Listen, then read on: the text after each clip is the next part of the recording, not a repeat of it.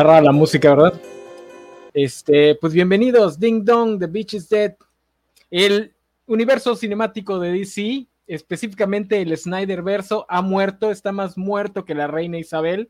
Eh, bueno, eso, eso esperemos. Luego Warner, luego Warner toma decisiones muy raras, pero esperemos que ya haya quedado bien muerto, a pesar de que un puñado de fans gritones se niegan a aceptarlo.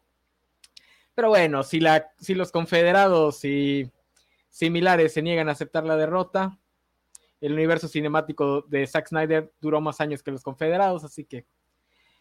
Pero bueno, vamos a hablar, vamos a reunir a nuestra mesa, a esta mesa, que tal vez no sea la más guapa, tal vez no sea la más pervertida, pero pues es la más chida de la covacha, para que hable, para que discuta, para que defina cuáles fueron los errores de, de DC en el terreno cinematográfico de películas de live action ¿Por qué no despegó? ¿Por qué fue la perra de Kevin Feige durante casi 10 años? No, más, 10 años, 10 años. Se cumplen 10 años justo en este 2023. Y pues chance ahí hablamos de qué, qué nos depara el futuro con el buen James Gunn a la cabeza. Este, pues de eso vamos a hablar hoy, del universo cinemático de DC. Si hay alguna diferencia entre el universo cinemático de DC y el Snyderverse, si son dos cosas distintas que se sobreponen, se solapan si son lo mismo. De, eso vamos a hablar hoy. Este, déjenme encuentro mi intro. Bienvenidos, quédense, va a estar interesante y obviamente le vamos a tirar carrilla a los fans de Zack Snyder.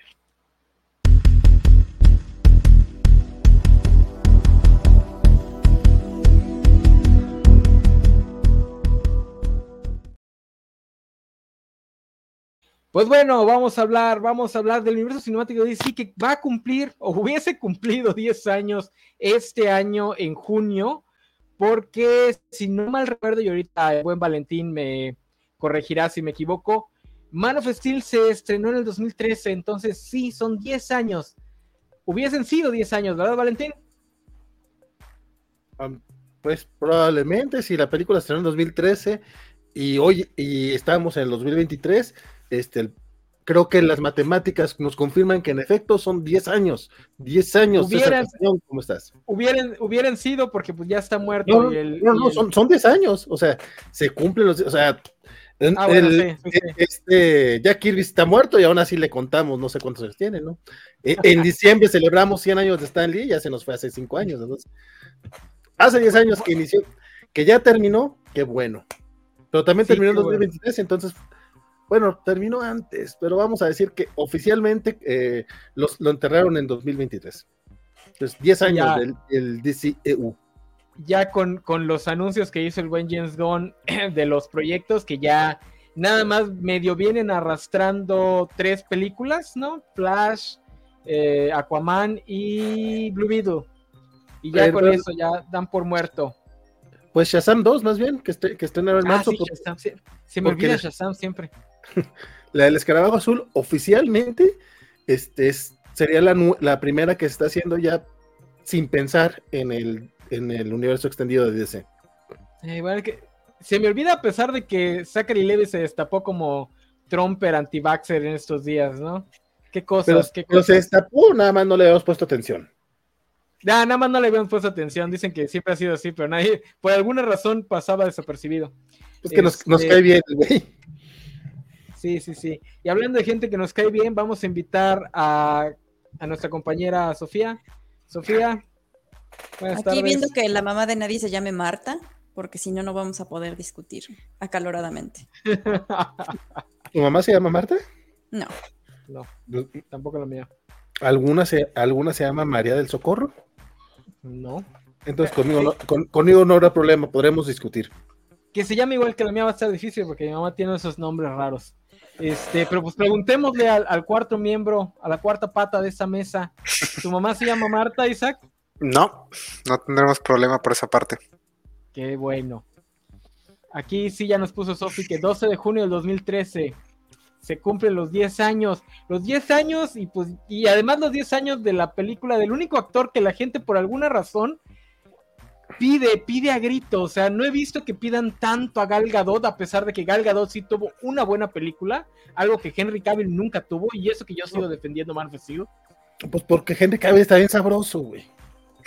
Ay, pero güeyes sabrosos en Hollywood abundan. O sea, no es como que no puedan poner. Pero, pero no tan bonito. Es que es bonito y está sabroso. Es un pero no sabrosos, ñoños, que, armen sus, sus PC gamers. Seguramente hay otro ahí. Además, todo eso es la, para tapar el ojo al majo de que nada más, al macho de que nada más sale con niñas. Lo sabe, lo, sabe porque está el Joe Man el que iba a ser de Deathstroke, también es bien pinche ñoño y también está bien sabroso. Pero, pero. Como, pues, como lo debería estar el esposo de Sofía Vergara. ¿Tiene un punto en la mano? Sí. Desde hace como 15 años, 10 años, una cosa así. Oh, y, fíjate que él sí le creo lo de ser ñoño, porque lo de, de Cavill de repente se siente muy chopear. En cambio, este, no sé pronunciar el apellido del, buen Joe. Yo, yo sí creo que este Cavill es, es ñoño, es más a veces hasta como me da la impresión de que es medio incel el güey. Ah, eso sí, definitivo. Este, yo sí creo que sea ñoño. O sea, no solo es ñoño, es el típico ñoño. Porque el esposo de Sofía Vergara, sí, de repente se suben sus cuates este, fotos de cuando están jugando DD o lo que sea que juegan de, de rol. Pues es amigo de Dan Harmon, güey. También, ah, pues sí, imagínate. De Will Wheaton, es de, es, de esa, es de esa bola de ñoños. Es amigo de Dan Harmon, no como el buen Justin Roland. O eso dicen ahora que todo el mundo se quiere lavar las manos de él. Oye, este, antes de continuar, quiero, quiero, dejar, eh, quiero hacer constancia de este comentario que nos acaban de enviar a través de YouTube. La señorita Elizabeth Ugalde dice: Hola chicos, hoy se ven particularmente guapos porque traen playera de Batman. Isaac y Sophie no le necesitan. Eso quiere decir que, que César y yo no estamos guapos y necesitamos la playera para vernos guapos. Gracias, Elizabeth, yo también te quiero. Yo siempre lo he sabido, así que no me sorprende. Este. A mí me duele. Pues sí. Pero a mí me da la impresión de que Vale ya, los, ya lo sabía, porque no le gusta Batman y trae playera de Batman. sabe que algo, sabe que algo le aporta. pero, trae la playera del Batman de Keaton. Sí, de Tim Burton. ella viene... Es la de los cómics. Ah, bueno. Le, falta el triangulito ese raro de Tim Burton mamón. ¿Qué triangulito? Es que ah, eh, el, el, murciélago de, Tim Burton eh, termina con un triangulito raro. O sea, no, no, termina en pico hacia el centro, sino con un triangulito. Ah, ahorita lo, te lo muestro. Y también el logotipo del Batman.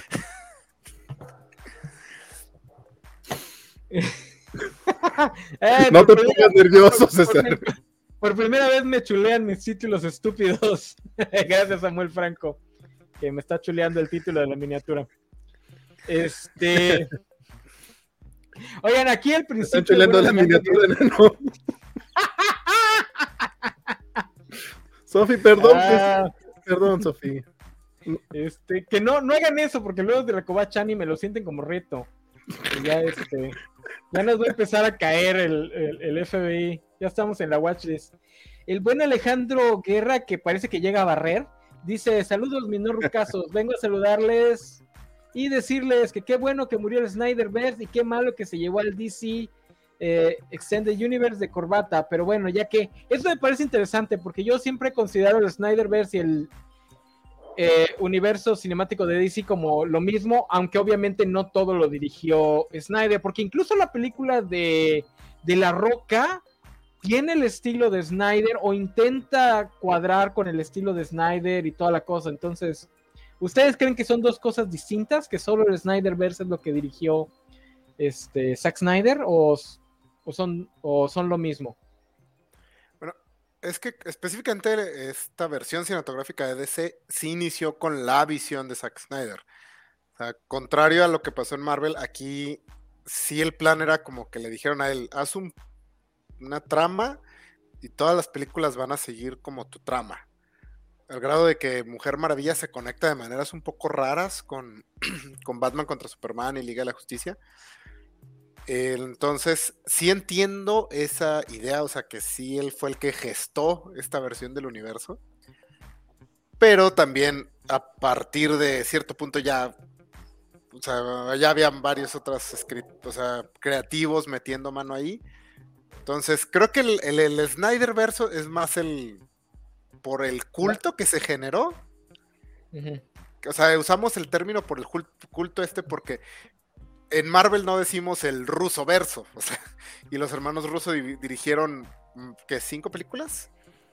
Cuatro películas. cuatro. En todo caso sería el Fabroverso. Ándale, o sea, no, no, lo, no lo hacemos, o sea, nunca lo pensamos de esa manera.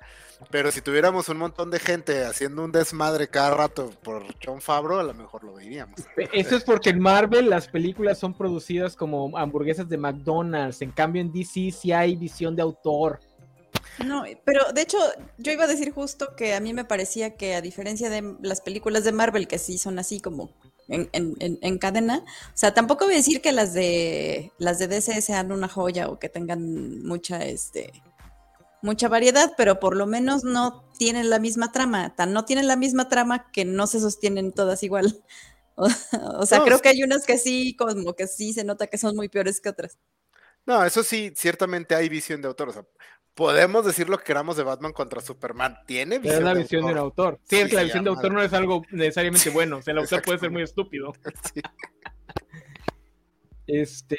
Ok, entonces Snyderverse nada más es así por, por el mame y a menos que nos refiramos específicamente a las películas de Zack Snyder, que también fueron cuatro, ¿no? No, nada dirigió. No, son, son dos y media. Sí. Nada ah, tres, sí, cierto, tres. Batman contra Superman y Liga de la Justicia, la versión de Zack Snyder. la versión de Zack Snyder. No, pues sí. Pues sí. Pues sí, la, bronca fue la Liga de la Justicia con la que empezó todo el mame y a partir de ahí le empezaron a llamar el Snyderverse. Que, que de todas maneras este güey sí, sí funge como productor en la mayoría de las películas. Creo que todavía hasta de Suicide Squad, la de James Gunn, todavía eh, tiene cargo él como director, eh, como productor. Tanto él como esta Debra. Pero esos cargos de productor nada más es porque le tienen que soltar lana para que no la haga de pedo. Exacto, pero a eso me refiero, o sea, sigue recibiendo lana. Tommy Wiseau también es autor, obviamente. Para los que no sepan quién es Tommy Wiseau, es el dude que hizo la de... No sé cómo se llama su película, pero en él se basa en la de The Artist. Un muy, muy mal se llama The Room. Ah, The Room, exacto. ¿The Artist no es la del cine mudo? Ah, sí, ¿no? ¿Cómo se llama entonces la de. Disaster Artist. De, Disaster Artist. Ser un artista. Estaba cerca. Eh, ¿Quieren empezar hablando de lo bueno así rapidito del, del difunto? Este, o entramos directo a patear el caballo muerto creo que está muy entrelazado todo lo bueno y lo malo como para separarlo así. Entonces, yo creo que sí vamos a patear el caballo muerto y vamos rescatando lo que se pueda. Bueno, entonces vamos a empezar cronológicamente. Yo sigo defendiendo Man of Steel. Digo, tiene mucho que no la veo, tendría que volver a verla. Pero yo sigo diciendo que no era un mal inicio. A pesar de que sí, está llena de estupideces. Llena de estupideces. Es una película muy, muy estúpida. Ay, a mí sí me gustó. O sea, ya independientemente de que Henry Cavill sí está bien, papito. No, a mí también. O sea, sí, sí me entretuvo. O sea, tampoco digo que sea una super peliculaza, eh, pero sí me gustó. Y este, incluso la gran queja de mucha gente que es que al final mata al malo de la película. O sea, al final yo sí veo como que el personaje tiene conflicto, ¿me explico? O sea, si es así como de, híjole, pues es la única opción que me queda, que es una queja muy recurrente, ¿no? De que, pero es que Superman no mata, y es así de, pero sí, o sea, sí está conflictuado por el asunto, pues. insisto que tampoco sea una joya. Eh. O sea, creo que, o sea, la bronca es la ejecución. Yo tengo la bronca, yo tengo problema con que al final Superman se vea en la necesidad de. Pero la bronca es que no me venden que se vea en la necesidad. Y e, eso eh, y tener, y tener al Pac tan patán. O sea, sí, si vamos a ah. tener a Hyperion o a otro, una versión mala de Superman, te la creo. Pero si vamos a tener al Superman yo creo que diste en el clavo de todo, del mayor problema de esta franquicia, que es la bronca es la ejecución. Porque ideas, Snyder traía ideas muy chidas. Yo incluso defiendo la idea del Packen malo, entre comillas. O sea, la idea de que tengas al, a Jorel idealista y a Packen siendo más pragmático y cínico, me parecía una buena forma de abordar a Superman para el siglo XXI, donde ya no puedes vender a este Boy Scout. El problema es que es una idea que requiere una ejecución muy bien lograda. Entonces, obviamente Zack Snyder no puede con ideas aún menos este, complicadas o complejas, y con esa, pues obviamente no iba a poder. Una cosa es ser práctico y otra cosa es decir que se mueran los niños, güey. Deja que se mueran los niños. O sea, ni yo haría eso. O sea, ¿estás seguro, vale? ¿Te, he escuchado decir cada cosa. No, no, no. O sea, una cosa es darles ape a los niños y otra cosa es que se mueran. Mira, yo, yo soy defensor de la idea de que no todos los niños merecen ser salvados. Entonces, esa parte, esa parte del paquén a mí no me conflictúa. No, no, no, pero cinematográficamente hablando, o sea, a lo mejor en la vida real es otra cosa. Mira, es que esa escena, fíjate que no está tan mal planteada, porque no les está diciendo, ah, sí, deja, los hubieras dejado morir, sino les está planteando que puede ser una opción. Y eso me gusta, porque parte del problema de Superman es que de repente lo quieren escribir como alguien que nunca se va a equivocar y nunca va a tener malas ideas y siempre va a encontrar la forma de, salvar a todos, que viene este, de, la mano con lo que decía Sophie, que la idea de que mate, si está bien presentado, no es malo porque puedes entender circunstancias donde no le quede otra opción. El problema es cómo lo desarrolla, que lo desarrolla mal. Bueno, creo que ya hemos comentado esto antes que el mayor problema de Man of Steel es Batman contra Superman. Sí. Este, a, a, mí me gusta Man of Steel. Incluso la escena de los niños, a mí sí me gusta porque específicamente Paquent le dice, no sé. O sea, él no le, dice, tú los debes dejar morir, le dice, no sé. O sea, se me hace interesante como el conflicto de un padre que, o sea, que está entre el futuro, o sea, darle el valor a proteger a tu hijo o proteger a los demás. Como, como alguien que es pasivo-agresivo, a mí ese no sé, me suena a un... Pues ya hiciste lo que te dije, pendejo. Pero es que eso, eso, es, lo, que me suena. Eso es lo que plantea el, conflicto de decirle a Superman, no todas las decisiones que tomes son buenas. Pues no sé, ¿eh? Pues sí. Pues sí. es que ese es, el problema, ese es el problema con Superman. No es que sea un personaje perfecto, sino que los fans a huevo quieren que sea un personaje perfecto. Entonces no le permiten ningún tipo de drama. Ah, o sea, si, tienes una historia en la que, ah, Superman, mátame porque me voy a morir de cáncer. Sabes que Superman, que el guionista va a encontrar una forma estúpida de arreglarlo para que Superman no tenga que confrontar ningún tipo de, de drama este, moral. Yo creo que le estás dando demasiada. hueva. Yo creo que le das demasiada. Eh, le dan demasiado beneficio de la duda a, ah, lo que realmente pretendía Snyder. Obviamente Snyder no pretendía nada de eso, es lo que he dicho varias veces. A mí me gusta Man of Steel, a pesar de la intención de Snyder, porque Batman contra Superman deja muy claro que cualquier lectura positiva que le puedas dar a Man of Steel existe nada más en nuestra cabeza. Zack Snyder es el típico güey que nada más piensa visualmente, en el mejor de los casos. Porque yo también siento que el güey es libertariano a más no poder y que un personaje como Superman no le viene a él. Sí, o sea, eso me refería con que el mayor problema no fue Steel es Batman contra Superman, porque creo que varios nos pasó que la vimos, o sea, yo la vi como una película acerca de una persona que va a, iniciar un viaje para convertirse en Superman. O sea, la idea es que el extender su arco en varias películas donde llega a convertirse en este ser perfecto que vemos. Y esta primera película es él lidiando con sus primeros pasos. Todo. Batman contra Superman descubrimos que no, que en realidad el mensaje era déjalos que se pudran. Exacto. Y, pues ya, entonces fue así que, aparte de que Batman contra Superman, aún siguiendo ese arco, lo ejecutó de la no sé si la peor manera posible, pero una de las peores maneras posibles. Eh, lo que menciona Sophie de que se haya conflictado respecto a matar, ya no parece tener ningún problema respecto a esa persona que mató. De hecho, está perfectamente dispuesto a volverlo a matar porque Doomsday es SOT. Entonces, si ya te maté una vez, ¿qué tanto? La primera es la difícil. Doomsday es SOT, ya no me acuerdo de eso. Sí, es, el, cadáver de Zod. ¿No te acuerdas que lo lleva cargando Lex Luthor y lo mete a una tina? Pero antes de pasar a Batman, a Batman contra Superman, la última cosa de Man of Steel.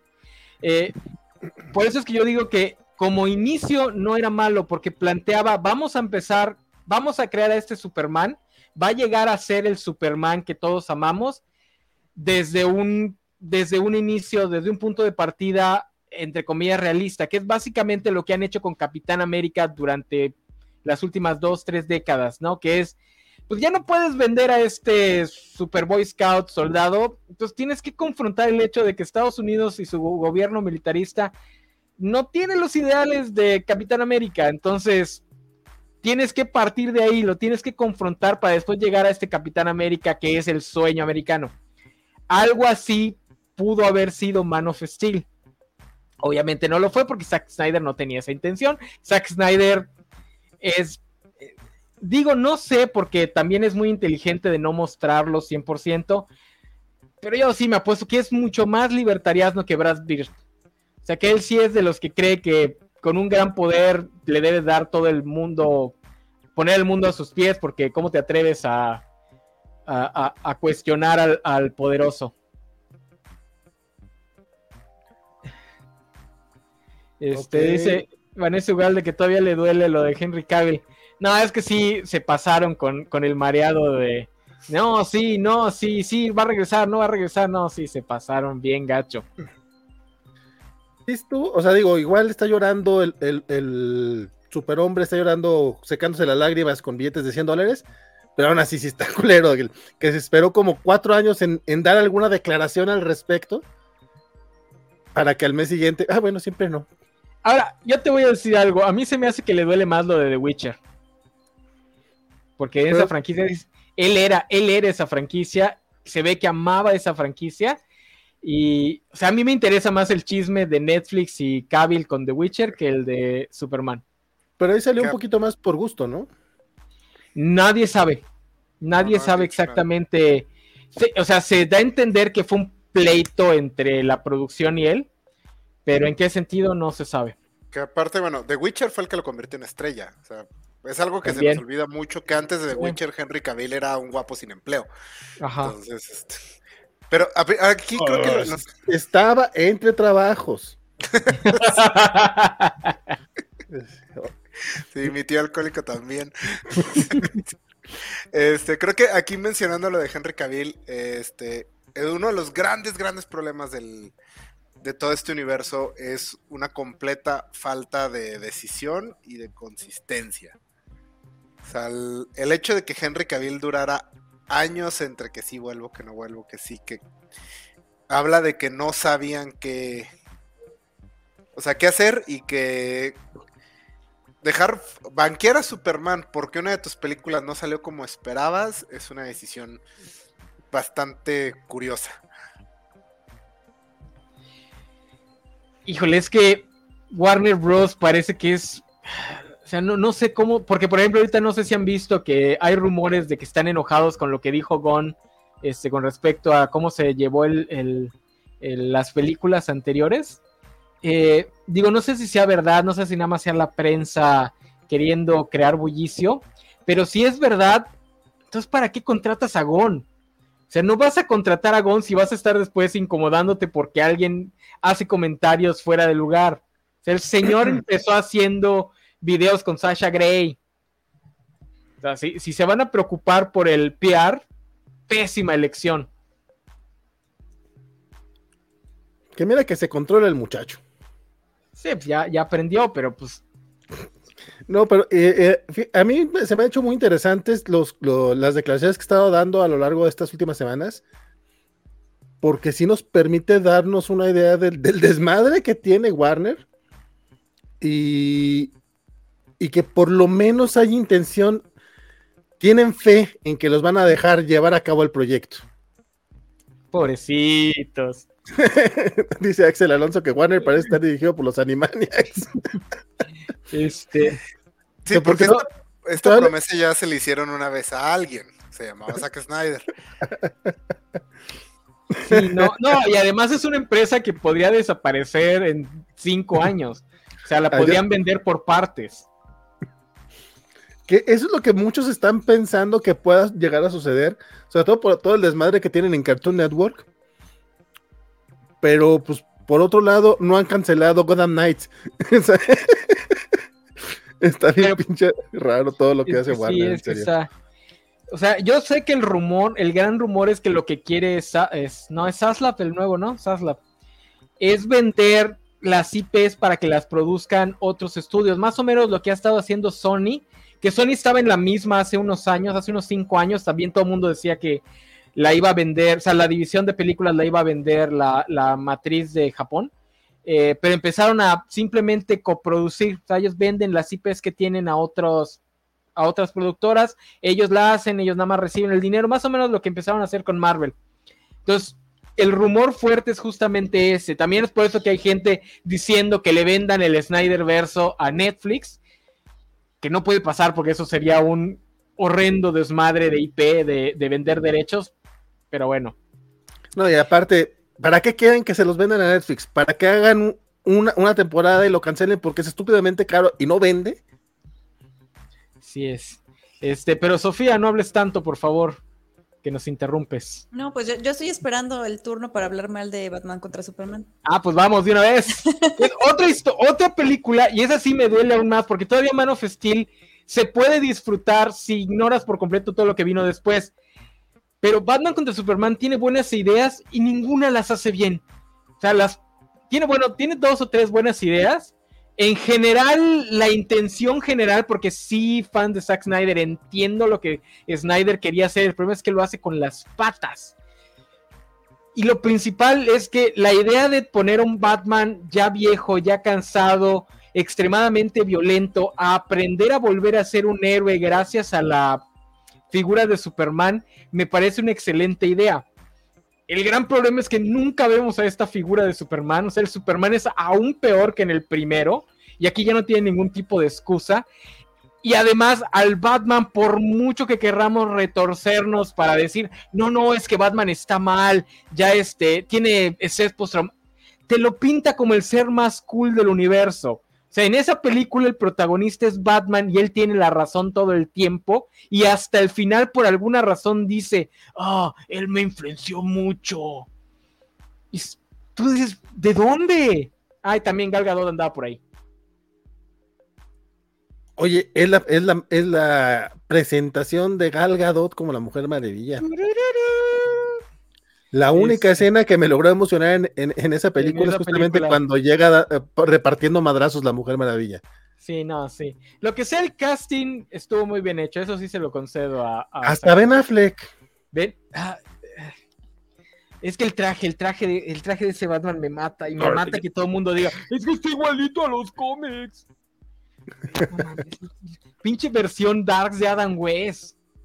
Que me acuerdo que le hacían, o sea, es como el ciclo del Batman, que le hacían mucho bullying a, Ben Affleck porque no estaba suficientemente mamado. Y ya después todo el mundo amaba al Batman de Affleck, ¿no? Y ya no querían que se fuera. Y cuando salió que iba a ser este. Ay, ¿cómo se llama este niño que ya no es niño? Pattinson. Ajá, cuando salió Pattinson, otra vez ya le estaban haciendo bullying y ya después, ay, sí, te amamos Batman. De hecho, cuando dice el enano que tenemos que, esta película, bueno, que este Batman es una versión este Grim Gritty del Batman 66, ya después vino Matt Reeves y les dijo, mira, así es un Batman del 66, Grim Gritty, sin olvidar lo ridículo que son sus acertijos, pero después hablamos mal de The Batman. Este, eh, que es otra película que me tienes, por eso es que no me emociono mucho con The Batman, porque hasta que no ver la segunda parte, no decidiré si lo que interpreté de la primera está en mi cabeza nada más o también era intención de Matt porque Batman contra Superman ya me dejó ciscado. Lo más importante es lo que está en tu cabeza, Nano, tú no te preocupes. no, pero Batman contra Superman aparte era ambiciosa, o sea, todo el universo cinematográfico de Marvel se queda pendejo a lo que esta película quería lograr y la vimos así ascender a los cielos y luego explotar en llamas y caer y destruir todo a su alrededor. Fue glorioso, de cierta manera fue glorioso.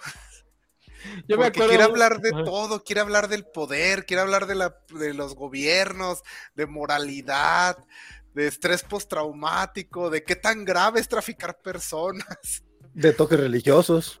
Sí, de Jesucristo.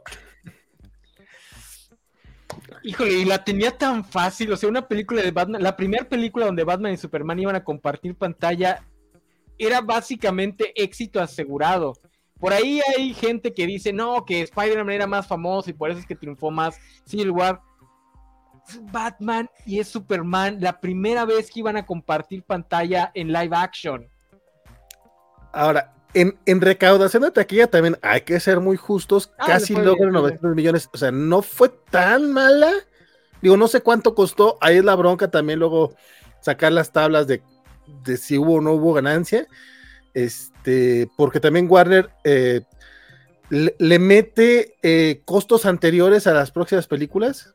O sea, de hecho dicen que la de Superman Returns eh, fue un fracaso porque cargaba con los costos de Superman Lives de Tim Burton y Nicolas Cage, por ejemplo. no sabemos realmente si fue no fracaso interno, pero en taquilla no le fue tan mal. Digo, se ve mal que le haya ganado Civil War y otras cosas que, pues, güey, eso no. O sea, Capitana Marvel no debería ganar más que tú, güey. O sea, no por Capitana Marvel particularmente, pero lo que dice Elena son Batman contra Superman. Che, película que te ven anunciado desde Yo Soy Leyenda que también es una mala película y lo que tú quieras, pero desde entonces ya te la estaban anunciando, el proyecto lo tenía Warner ahí cocinando, en ideas malas si tú quieres, la rebotaban, parecía que nunca iba a suceder, y fue así como, chinga tu cola, Warner. O sea, porque necesitábamos un Man of Steel 2 para empezar, para poder aterrizar a Superman y que te compraras que el Superman que es este chingón que puede incluso cambiarle la, vista, la, opinión, el punto de vista a Batman.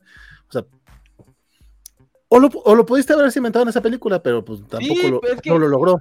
Es que tienes a Batman, o sea, podías terminar de cimentar a Superman con Batman porque justamente es su opuesto. O sea, es hasta en el sentido de, es un niño rico que cree que todo lo ha logrado por su propia cuenta. Que le va a decir, oh, yo todo lo logré por mi propia cuenta. Güey, tienes el de la fortuna más grande del planeta después del ex Luthor contra un campesino que pues, cargaba heno en Kansas y le hacían bullying.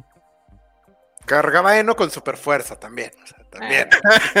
sí, o sea, tampoco así. O sea, no es lo mismo labrar la tierra con tus manos cuando eres Superman. sí, pero, no, pero no cargaba un heno, cargaba un chingo de heno. Ah, pero creo que de Batman contra Superman ejemplifica, eh, no en el específicamente en la calidad, este, pero ejemplifica mucho el gran problema de, lo que intentó Warner, que es que cree que el universo cinematográfico en sí mismo es un objetivo. O sea, no era, eh, Batman contra Superman esa película que se ve que no querían hacer una película, querían alcanzar a Marvel. O sea, porque lo más natural hubiera sido, o sea, había muchas opciones para hacer la segunda película de este universo, pero decidieron atascar así todo y decidieron también meter cosas como que no solo queremos un universo cinematográfico, queremos el universo con el que sueñan todos los fans. Entonces vamos a meter el regreso del Caballero de la Noche y la muerte de Superman y la llegada de la Mujer Maravilla y el enfrentamiento de y Doomsday y Lex Luthor y el Deathstroke. Ah, no, Deathstroke sale después, creo, pero. No sale en el Stringer. Sí, sale ahí. Pero, en la Liga de la Justicia. Sí, sale en Liga de la Justicia. no, ah, acá, pero acá sale la Liga de la Justicia. O sea, es esta, esta desesperación de lograr ya en lugar de hacer una película. Lo que no me acuerdo es si en esta película ya sale Aquaman. No. Sí, ah, cuando les enseña los trailers de las otras películas. Hay, una escena en la que Gal Gadot se sienta a ver trailers de otras películas. Se, se sienta en su computadora a ver imágenes de Aquaman, de Flash. O sea, está bien estúpida. Eso y este Lex Luthor tenía los logotipos de todos los personajes, de todos los seres de la Liga de Justicia. A ver, es, un entrepreneur, o sea, sabe que la imagen es lo más importante. Este, y otra cosa que a mí sí me molestó mucho es que muchas cosas se le pueden criticar a Man of Steel. Pero la forma en la que presentó los poderes visualmente en la pelea final es hermosa. Entonces yo esperaba que la pelea de Batman contra Superman también estuviera bastante creativa. Y es una estupidez. Primero que nada es cortita. Una no, no, no, incluso quitando la escena de Marta, o sea, la pelea en sí misma, la coreografía es una reverenda estupidez. Es cortita, una película larguísima que se llama Batman contra Superman. Tiene una pelea, la pelea. Es aburrida. No tiene nada de ingenio porque nuevamente querían que se luciera Batman. Y a Batman no lo van a poner a volar, no lo van a poner a, hacer más como Iron Man, porque él es gritty, él entrena, él entrena este CrossFit con llantas y sogas. Está gracioso. No, pero este y, y, es sobre todo desesperante en la película que tiene una de las mejores secuencias de acción de Batman haciendo lo que siempre han sufrido todas las películas, que es mostrarlo como este tecno ninja. O sea, la escena donde va a rescatar a Marta está bien chingona. Esa secuencia está súper perra. Es, ¿Por qué en esta, misma en esta misma película tienes esa pelea tan lenta y aburrida entre Batman y Superman?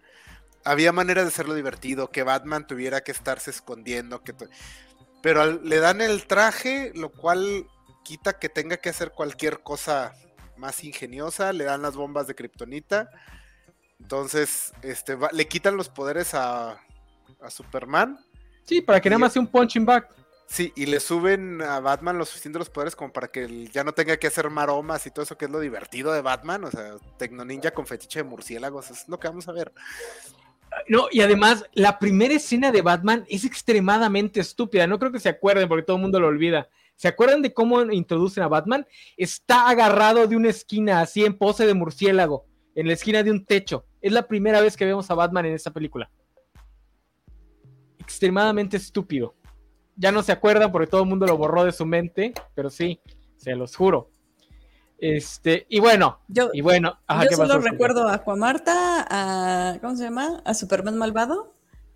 Y que hay un sketch que me da mucha risa, no me acuerdo de qué eh, de qué programa de estos de comedia donde está la plática de la de la cena y el otro se da cuenta de que es Batman y que es Superman. Luego lo busco, está muy divertido. O sea, me gustó más el sketch que la película, la neta. No, bueno, este, no sé si quieran tocar de una vez lo de Marta o si hablamos de Batman Detective, que es otra cosa que, Dios. Eh, ella se llamaba Marta. Este, oye, nada más tenemos acá desde Twitch. Don Spider Gamex acaba de canjear una alerta Snyder. Muy gracioso el muchachón. Y también eh, felicitarlo, felicitarlo o darle el pésame, porque ya lleva suscrito con Prime por 22 meses al, canal de la Covacha. Muchas gracias, don Spider Gámez. Qué bueno que tú te acuerdas de, de estar suscrito con Prime. Aquí dice que el sketch era de Jimmy Kimmel. Este, dijo, no, sí, es que. Ah, esa es una escena que uno pensaría, bueno, de tanto que se ha memeado, si la vuelves a ver vas a decir, ah, no es tan estúpida, la están exagerando, pero no. Es tan es más estúpida de lo que ustedes recuerdan porque su mente trata de hacerla más lógica de lo que realmente es. Es que la explicación, o sea, cuando, te lo tratan de explicar los Snyder fans, la hace más estúpida. No, no, tú dices, ok, va. O sea, te la compro si si, si lo hubiera visto. O sea, por eso, a eso me refiero, la hace más estúpida porque te das cuenta que en ninguna parte de la película lo hace. Sí, sí, básicamente el punto era que al darse cuenta que Batman tiene mamá, ah, bueno, que es humano, es humano. sí, es como, mamón, pues, ¿de dónde creíste que había salido el culero? O sea. no, porque además es, es un diálogo súper metido a la fuerza porque nunca Porque nadie le dice Marta a su mamá, nadie, le llama a su mamá por su nombre, más que los cretinos. hay gente que sí lo hace. Porque Superman no es un cretino. Lo hubiesen podido plantear desde antes, por lo menos en esta película, que se refiere a su, aunque fuera de broma, ¿no? De Marta, este, para que cuadrara un poquito más, porque no tiene lógica que le diga salva a Marta. ¿Qué chingados es Marta, güey? Yo hubiera pensado que era un acrónimo o algo por el estilo, ¿sabes? Ajá, o su novia, o no sé. y otra cosa, entra en conflicto con el hecho de que se supone que este es un Batman detective. ¿No investigó absolutamente nada de Superman? Claro que no. ¿Qué, detective? Así, no, no hace nada lo, lo, sí, eh, lo ven en una computadora y por alguna razón hay mucha gente que cree que eso es ser detective. Te lo juro. Ah. no, yo soy un detective. Cuando hacías un trabajo en equipo en la universidad y a alguien le tocaba buscar en Google. Siempre ponías a alguien. ni, eso hizo. Ni eso, ni eso hizo güey. Digo, considerando todo lo que se ve el ex Luthor sobre los demás. Ajá. sí suena que Batman era un, es un pendejete en este universo. Sí, es un. porque ni siquiera, ni siquiera es el pretexto que es un de que es un Batman novato. No, es un Batman ya viejo. Que ya debió de haber pasado por muchas cosas. ¿sí? O sea, sí. Yo sé que ya es ponerte así de a nitpiquear las eh, todos los errores que tiene, pero es que es lo que te permite esta película. O sea, así es como. Te por, ejemplo, esta Elizabeth luego me dice que yo le dejo pasar muchas cosas a Marvel, y sí es cierto. Pero también lo hago por dos razones. Una, son películas entretenidas que, no te dan chance de que te pongas a pensar en las pendejadas así ya. O sea, ya, como no se toman tan en serio, ellos no hacen los chistes al respecto de las películas. Tú dices, pues tampoco me voy a tomar en serio la película y te creo que, que Thor pueda, que tenga estas cabras que están ahí yendo, que, de esas cabras bien bonitas. Este, pero en el caso de, Batman con Superman se toma tan en serio con todo. No, Entonces, pues, es que eh, en ese caso no es nitpicking porque la escena lo necesitaba. La escena no puede ser dramática porque en ningún momento. Me refiero eh, específicamente a lo, de Batman. O sea, que te pongas a pensar en que es un mal detective, que ya está viejo, que, o sea, que, le podrías dejar pasar varias cosas. Pero es que, la, película te lo plantea como si fuera un buen detective, si fuera, como si fuera chingón. Ese es el problema.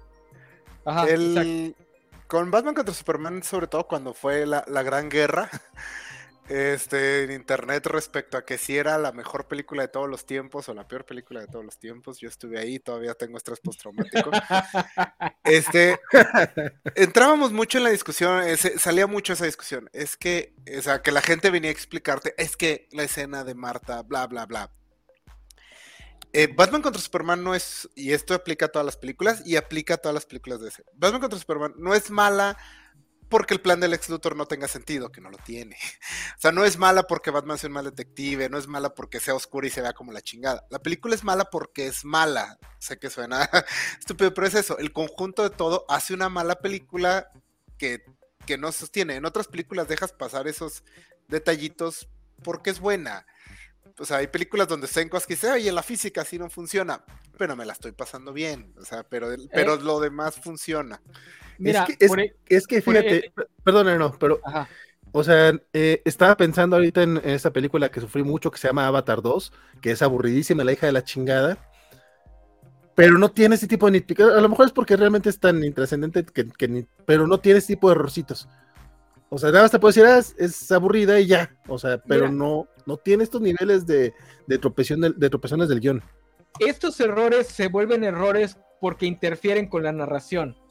O sea, el plan no es mala porque el plan del ex Luthor sea estúpido, sino porque la película te quiere vender la idea de que el plan del ex Luthor te debería importar, pero no te importa porque es un plan estúpido. No te la, no te presentan el plan, no te lo narran de forma que no te importe que el plan sea estúpido. Porque el plan del Joker en The Dark Knight también es estúpido. El plan de Silva en Skyfall también es estúpido. Pero en esos dos, la narración, el carisma de los actores, la química con el, con el protagonista, ayuda a que no importa que el plan sea estúpido, nada más necesitas que se muevan del punto A, del punto B, de escena a escena, para que intercambien diálogos, para que hagan cosas, etcétera, etcétera, y por eso es que funciona. Aquí ¿Cuál es la función del ex Luthor en Batman contra Superman? Especialmente si ya tenías a Batman ahí. Ser creepy. O sea, ese momento, en el, eh, ese momento del Jolly Ranger es como, güey, yo no me acerco a ese cabrón nunca. Dice Axel Alonso. Un chingo de ñañaras ese momento. Está bien casco, porque es entre eso y la orina que deja en una en un frasco de té. ¿Cómo se llama? Mama Sweet Tea Peach. Sí.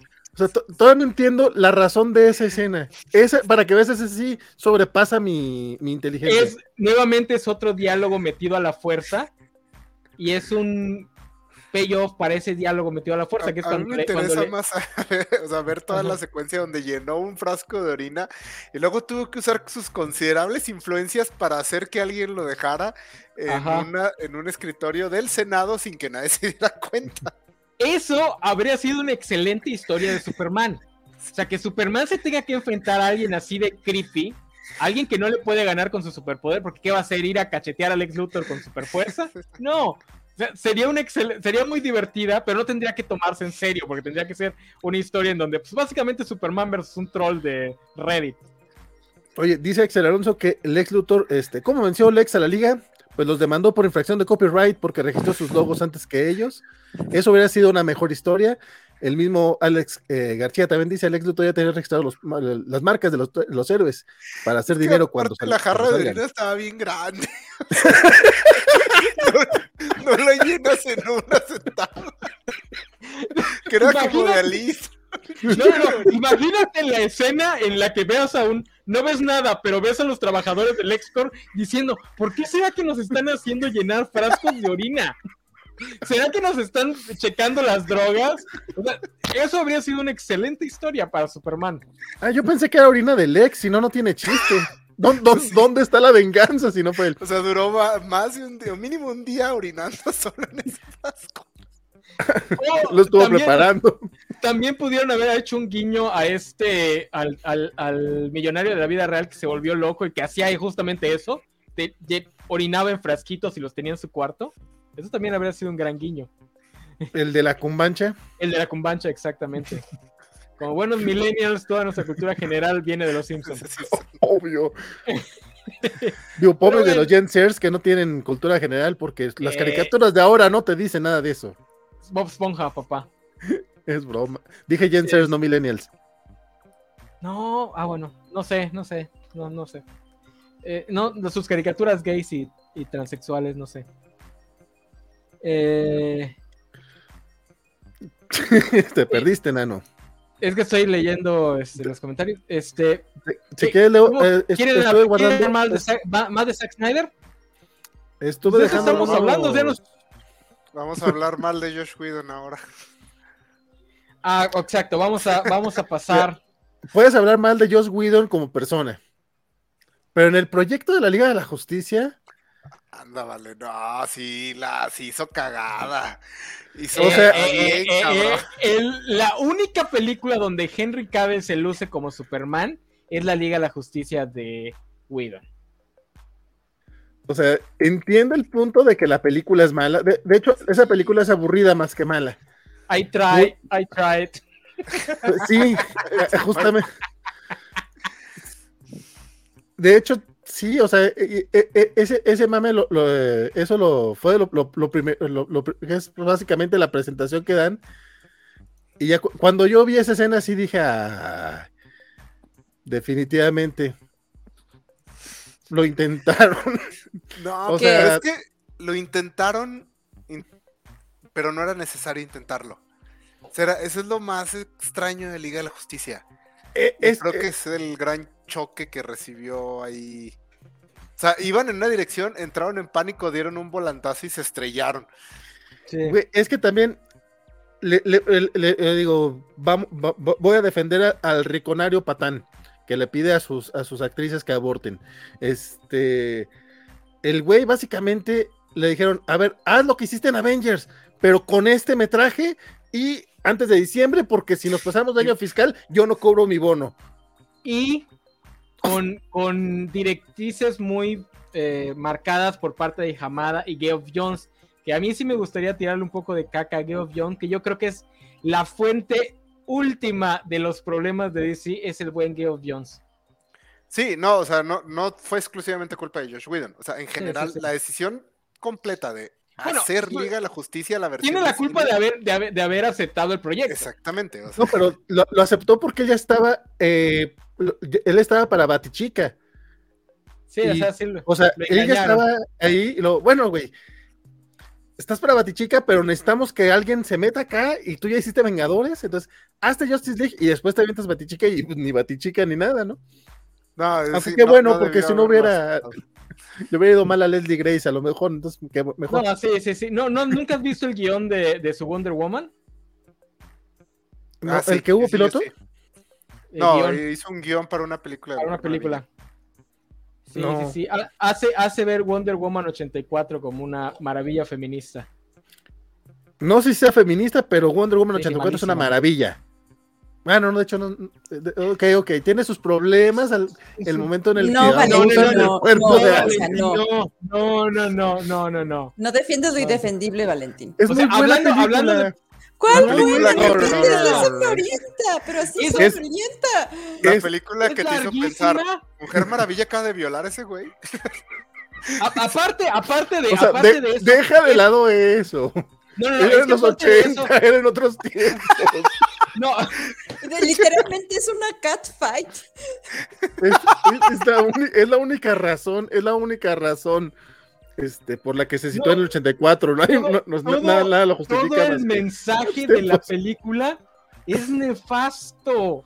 O sea, la niña que creció con todo nos va a decir, no tomen atajos, no pidan deseos. Sí, chica tu madre, Wonder Woman.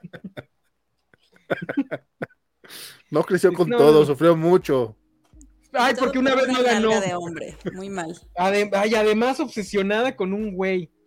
Porque como lo escriben, lo escribieron hombres, ¿verdad? Yo nada más fue directora Jenkins. No, Jenkins escribe. Escribió Jenkins, ay Dios. Se- según yo, es John de Jenkins. O sea, ahorita te, ahorita te bueno, entiendo, entiendo que quisieran usar a, a Chris Pratt porque el dude, no sé cómo no se lo llevó Marvel, tiene mucho No, te carisma. equivocaste de. Creed. Digo, Pine, este, no como Chris Pratt, este, Chris, Pi- Chris Pine debería eh, reemplazar a, a- Algún Chris. a- a- a algún Chris en, en Marvel, Ok, pero no. la historia es de Patty Jenkins y de Jeff Jones. El Ah, guion, No, es, Es- esa historia la escribió un hombre, porque solo no me puede decir, va a pasar 100 años obsesionado con el único, con el primer güey con el que se acostó. güey, también le pasaré un vato. O sea, lo escribió ñoño, o sea, se entiende. Sí, por eso, o sea, por eso. Es que yo, Porque es que- también en Liga de la Justicia tiene eso, ¿no? También, o sea. Sí, sí, sí, que le dice. Y de hecho dejó este- de ser superheroína porque se le murió el novio. Pero aparte se quería sabrosar al Batman. Lo hubieran Aparte, dejado. eso sí, a mí sí me, me ha Yo- gustado esa chip. Yo, yo no, quiero pero- regresar rapidísimo a Liga de la Justicia solamente para decir que donde, donde mm, algo de Zack Snyder fue mejor que la primera, que la, que la versión de Whedon es que, o sea, la vara sí estaba muy baja, definitivamente estaba muy baja. Sí, sí, esa, es halago, pero es un halago así como. Ah, Pero sí, este- pero es que eso es lo que me intriga, porque sobre todo las dos películas terminan básicamente donde mismo, las dos ligas de la justicia, o sea, son la misma película en general, o sea, si te la platican, te cuentan la misma película. Entonces, ¿por qué los ejecutivos dijeron no? Cambia todo esto, o sea, ¿por qué se tomaron todas esas... Ahí lo mejor era, ok, ya no nos gusta la dirección que trae Zack Snyder, este, ¿sabes qué? Haz tu Liga de la Justicia que ya tienes prácticamente hecha, solo déjame los juguetes aquí, o sea, no rompas Ya estaba nada. hecha, ya existía el corte Snyder, no digas lo contrario. Este, no, no, nada, todo eso de que Luisa Lane se va a meter con Batman, no. Este, o sea, ya, terminas tu película, te vas hecho- habiendo hecho tu trilogía, todos felices, y de aquí sigue el universo. O sea, ¿por qué hacer eso, ese volantazo? ¿Por qué, por qué ser tan cretinos como para hacer correr a Zack Snyder mientras está lidiando con el suicidio de su hija? O sea, ¿qué pedo? Hamada, Hamada y Geoff Jones. Ahí yo sí le creo a- a- al dude de Cyborg. Mira, ¿sabes qué lo que, me, que lo, lo que me cae más gordo de Ray Fisher? No dudo que tenga la razón, pero cómo me cae mal el vato. Y nada más por eso es tu- como- Tu, raci- tu racismo de, de Me encanta vale. que dijiste, ¿sabes qué es lo que más gordo me cae de Ray Fisher? Que me cae gordo. Lo odio al güey.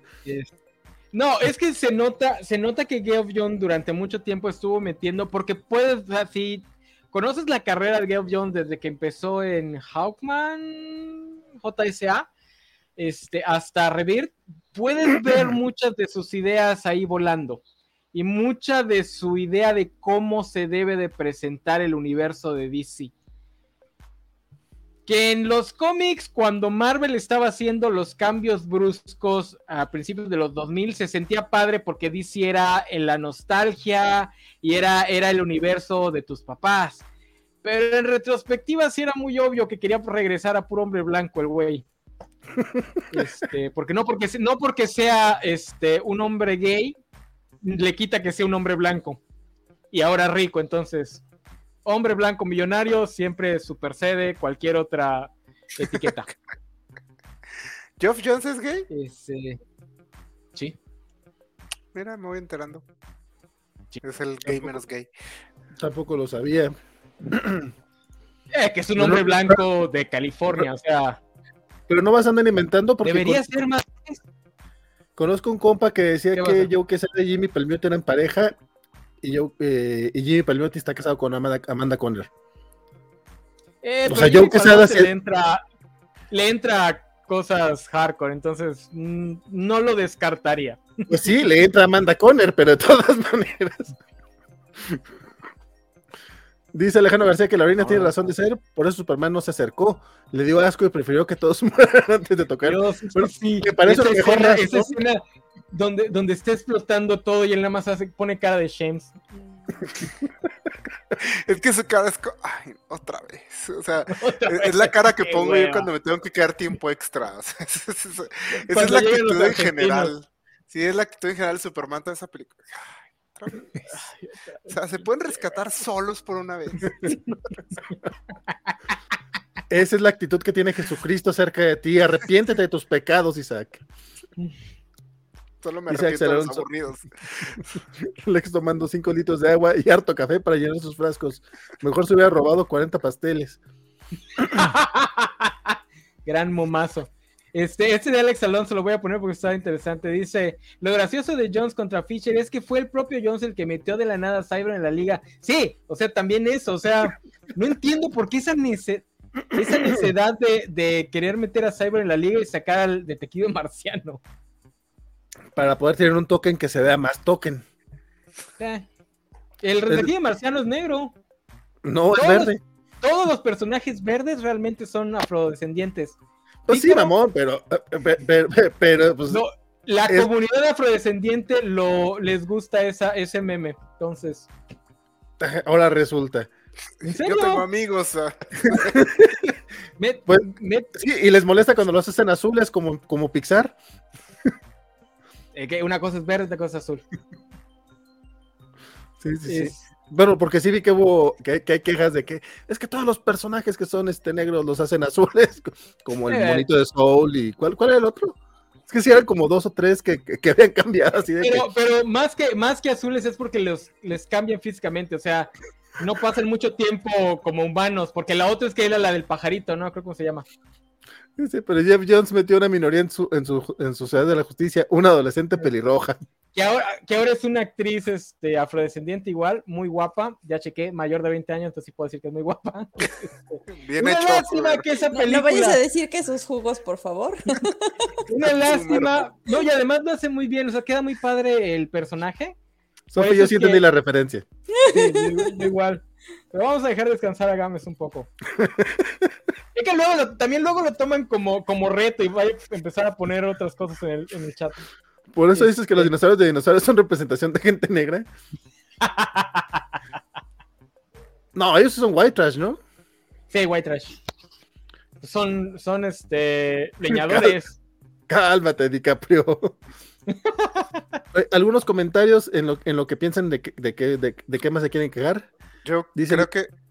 Ah, bueno, aquí en Liga de la Justicia lo vimos, ya se veía venir, tío, pero para mí el gran problema de, DC fue entrar en pánico rápido y empezar a cambiar las cosas en chinga, cosa que vimos también en eh, Escuadrón Suicida, antes de de la donde le, le, pidieron a la compañía que editó el trailer, que es un gran trailer, tengo que admitirlo, es mejor que la película, que editara la película. Y sí les quedó una película que parece un chingo de videos musicales pegados. Ahora, ahora, eso no es tan poco común como uno pensaría. Hay muchas grandes películas que así se consiguieron. Ah, la más famosa es la de Caddyshack, que también la armaron en postproducción con lo que tenían, que no tenían absolutamente nada que ver con lo que terminó siendo y que creo que es la película que catapultó a este al güey de Community que me cae mal, ¿cómo se llama? Este Chase. No, Bill Murray, güey. Chevy Chase no sale en Caddyshack, ¿o sí? Salen los dos, ¿no? No sé, pero sería, sería, Bill, no, sería Bill Murray porque él es el jovencito. pero Caddyshack es el padrino de las películas de comedia de golf. decía, decía, un notable crítico cinéfilo de Durango ah, que, sí. que Caddyshack es, es, el padrino de las comedias de golf. Lo que el padrino representa para las películas de mafiosos, Caddyshack es para las películas humorísticas de golf. A, a mí. O sea, Caddyshack y Happy Gilmore.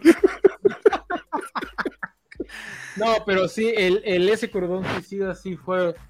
O sea, no, si la de la Liga de la Justicia de Whedon se notaba, la de Suicide Squad era aún más obvio que estaba armada así de la, o sea, sí, y se notaba que la, peli la, película original seguramente tampoco era muy buena. No, era igual malísima. Pero ya, al menos ya...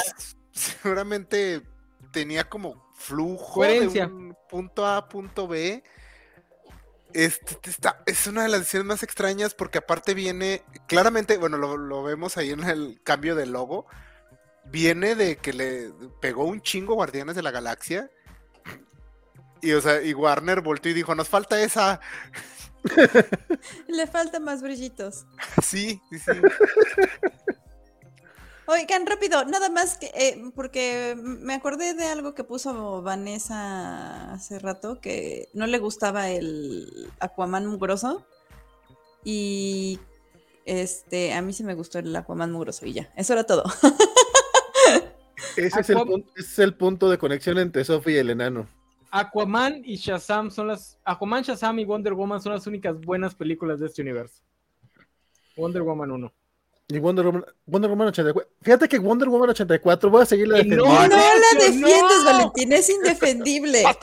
¿Han vuelto a ver La Mujer Maravilla? ¿La primera? La primera. Sí, y no me gustó tanto como la primera vez que la vi. Ah, Porque tiene Pero sigue siendo mejor que el, 80, que el 84. Ah, o sea, el sí. 84 me dormí. Y además, o sea, insisto que todo por una nalga de hombre. Y de hecho, las dos películas se ven arruinadas por eso, por la nalga del hombre. O sea, no, voy a negar que está el pedo del, del amor heteronormado y lo que tú quieras, pero. Ay. Valentín, es la espina dorsal de esa película. Más, más guerras se han peleado por unas nalgas. Alguien vio Troya. Pero no de hombre. Ah. y no prestadas por otro hombre que no dio su consentimiento mira, para prestar. Eh, Troya, mi, general, mi general Alejandro Magno puede que lo haya hecho. Más de una vez. Federico de Prusia puede que lo haya hecho. O sea, no, no digo que sea una mala razón, pero, pero tampoco es la primera vez que se ha hecho y no. Pues, ¡Es estúpida! No, no digo o sea, que la, sea inteligente. A ver, no dije el, que fuera el, inteligente. El pilar de esa película es que compres el dilema que tiene por su amado. Y nada de alrededor de eso funciona. Yo se lo compro. Yo incluso se lo compro. si ignoras, incluso si ignoras la parte llega, de que básicamente. Llega Gal Gadot con su carita y con sus ojos de, de, del gato, del gato con botas, le compras lo que quiera. Es más, te haces terraplanista, cabrón. lo que quiera Gal Gadot. Eso sí. Mi, mi eso, eso, no te lo voy a negar. Mi tema con, con la primera de, de, La Mujer Maravilla es que tiene muchos elementitos de, sí. de, de asesina serial de, Snyder que sí uh -huh. es como, ay, güey, esto no lo noté tanto la primera vez que la vi. No, no deja de ser buena. La escena de, de no, no, Man's Land no es Man's Land, una chingonería. Este, eh, pero, pero sí tiene dos que detallitos ahora, que creo que se pulen en la segunda. Ahora, ¿cómo se van a pulir en la segunda? tienes, tienes, tienes pues es una que, persona este, buena, no, es una no, se le, no, se le, no se le puede criticar mucho a la primera porque te oculta lo pésima actriz que es Gal Gadot. Solo hay una escena donde dices, ay, güey. Eh, pero en general dices, mmm, igual ni no es tan mala actriz. Pero no, Gal Gadot con es muy mala. Smirk, con cada su Smirk ya. Es pésima actriz. Y creo que Gal Gadot es la única de todo este casting, que en general creo que es buen casting, que realmente fue icónica. O sea, es la que uh -huh. sí van a batallar para reemplazar. Uh -huh. eh, Henry Cavill sí nos gustó, muy guapo todo. Este, no digo que no la reemplazan. Ben Literalmente Affleck. ya hay otro Superman. Sí. Ya hay otro Batman. Pero Gal Gadot sí fue así. Sí, es lo que es Christopher Reeve para Superman. O sea, realmente piensas en la Mujer Maravilla y piensas en ella. Entonces, yo creo que también por eso no han confirmado como nada. Porque si yo fuera James Gunn, sería la que trataría de rescatar como, como ese personaje. Yo sigo pensando en Linda Carter. Ya está muy grande para ponerla a saltar. No, o sea, pero lo que yo voy es que, o sea, me explico, tampoco, o sea, sí, o sea, a lo mejor como gente más para acá, pero, o sea, creo que tampoco fue. No sé, o sea, yo, de hecho, alguien eh, mencionó Rápidos y Furiosos o algo así. Entonces, la verdad es que tampoco creo que esté tan ligada a Gal Gadot con Mujer Maravilla. yo nada más voy a decir, Wonder Woman 84 también tiene Linda Carter. Eso sí. Y te tienen que decir en el cintillo porque no, porque, porque no este, apuestan a que lo entienda la gente. Vea, véanla, véanla otra vez. Con ojos más inocentes, con ojos menos críticos. ¿Cómo vamos a ver menos cínicos? si está violando a una persona, Valentín? Piensa que son los 80. Antes de que no están llenándose en polvo. Todo, el mundo violaba en los 80, dice Valentín Es lo que me han hecho ver las películas de los 80. De, hecho, sí, porque en esa era la época de los chistes de. sí, en, los 80 la agresión sexual era un chistorete. Eh, estaban hasta el gorro de cocaína. Aquí lo justifican con, con un poquito de amor. vamos, vamos a hablar de Aquaman. Sí, Aquaman, la primera película que llega y dice a la chingada lo que pasó antes. Dice Elizabeth Galde que le gusta esta mesa porque pelean conmigo. Se nota que Elizabeth me trae un odio así, odio jarocho. Dice eh, Wonder Woman 84 es mala y lo único que vale la pena es Linda Carter en la postcréditos. Porque ni Pedro Pascal la salva, ¿eh? Y eso que también es papá en esa película. Aquí alguien dijo que sí, que Pedro Pascal vale la pena. Ah, amas mucho. a mí hasta se me olvidó que salía. Es el malo. Tiene un excelente meme. E, es el de las cosas pueden ser buenas, pero podrían ser mejores. lo quisieron hacer meme, pero no. Ah, güey, claro. Esa pegó bien. Porque fue lo único que pegó de Wonder Woman 84. Es bien triste que no pegara esa película. Wonder Woman 84 es irreversible, PG-13. Este, no, Aquaman sí, a mí me molesta mucho que hablen mal de, de Aquamomoa, que, le quedó muy bien el papel. además, no puede estar mugroso porque se la pasa en el agua. Así no funciona el agua. Agua corriente. Pero a, mí no me encanta tanto Aquaman como a muchos otros, pero entiendo la magia, o sea, Está divertida. tiene un pulpo tocando la batería. El pulpo tocando la batería le da muchos puntos. ¿eh? Si, hubiera, salido más de una vez, yo creo que sí. o sea, además, la catapulta al top 10 de, las interrumpir a Sofía. Perdón, Sofía. Discúlpame mucho. No, que aparte creo que es de las pocas películas que tiene un buen balance entre trama y acción, que es algo que no pasa en las otras películas, que es como que hay un punto en el que como que te estás durmiendo entonces sí le metieron trama y este y sí hay acción, entonces yo soy un a mí me gustan mucho las películas de madrazos, entonces este creo que disfruté mucho Aquaman. Y aparte este creo que es de las pocas que tiene o sea, ya fuera de todo el escándalo de lo horribles personas que son Amber Heard y Johnny Depp, que son asuntos aparte, eh, creo que me gustó mucho Mera porque no es como, o sea, a pesar de que sí es la morra del güey, o sea, no nada más está diciendo linda sí, Creo que es la. O sea, bueno, aparte de Mujer Maravilla, es donde dijeron, oigan, ¿y si hacemos una película? O sea, porque las otras a veces ni siquiera son películas. O sea, Escuadrón Suicida ni si apenas es una película. Y aquí alguien dijeron, ¿y si hacemos una película? Y por mucho que a partir de aquí la, calidad está bastante dispar, ya al menos las puedes disfrutar la gente cree que todas son, un, son parte del universo cinematográfico, que creo que aquí ya fue un problema. O sea, el estigma de estas primeras películas se quedó para las que siguen y por eso la taquilla se fue. Pero ya puedes empezar a disfrutar estos sin eh, escenas del futuro, de lo que va a pasar, sin apariciones de personajes, no sé qué, sin trailers de las otras películas. Sería un detallazo que tuviéramos eso más seguido. Y otra cosa que Aquaman tuvo el valor de hacer, no solo romper con el estilo que traía Zack Snyder, sino romper por completo con el hitos de Warner Bros. con respecto a sus superhéroes. O sea, el director y los guionistas dijeron, tenemos a un güey cuyos poderes son ser básicamente un pez.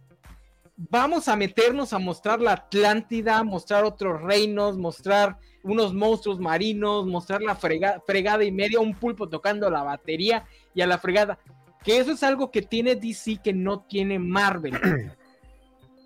Pero por alguna razón, y la razón es porque lo único que les ha funcionado a DC son las películas de Batman, Warner sigue metida en la mentalidad de principios de los 2000 en el que tienes que hacer realista a los superhéroes. Incluso Shazam, de, perdón, ajá, incluso Shazam y Black Adam te los aterrizan mucho en el realismo. Aquaman es la única que dice, nah, a la chingada, vamos a tener reinos marinos. Nada más le faltó Sebastián cantando bajo el mar. Que es algo en lo que DC podría aventajar a Marvel, pero en chinga. Y es la razón por la que yo no estoy emocionado por Shazam, porque siendo esta la segunda película que ya no necesita presentarte muchas cosas, ¿por qué sigo viendo una ciudad si el personaje es uno de los personajes más fantasiosos de los cómics? ¿Por qué sigue siendo una ciudad? ¿Por qué lo sigo viendo sentados este, en sus mesas? ¿Por qué si van a ver personajes grecorromanos no estoy viendo el Olimpo o algo más fantasioso? Digo, ya sé el por qué, porque no tienen tanto dinero como las otras películas, pero... Ay, exploten un poquito sus este, artistas de efectos especiales. Y Marvel puede, ustedes también. La bronca es que después tienes cosas muy chidas con algunas cosas muy chafas.